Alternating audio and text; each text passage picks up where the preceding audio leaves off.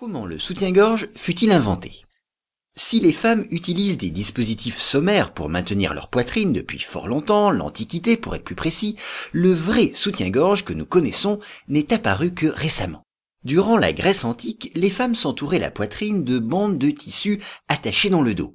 Puis, de l'Antiquité jusqu'à l'apparition du soutien-gorge contemporain, différents dispositifs ont été utilisés. Des sangles, des brassières, des bandeaux ou encore des corsets puis vint le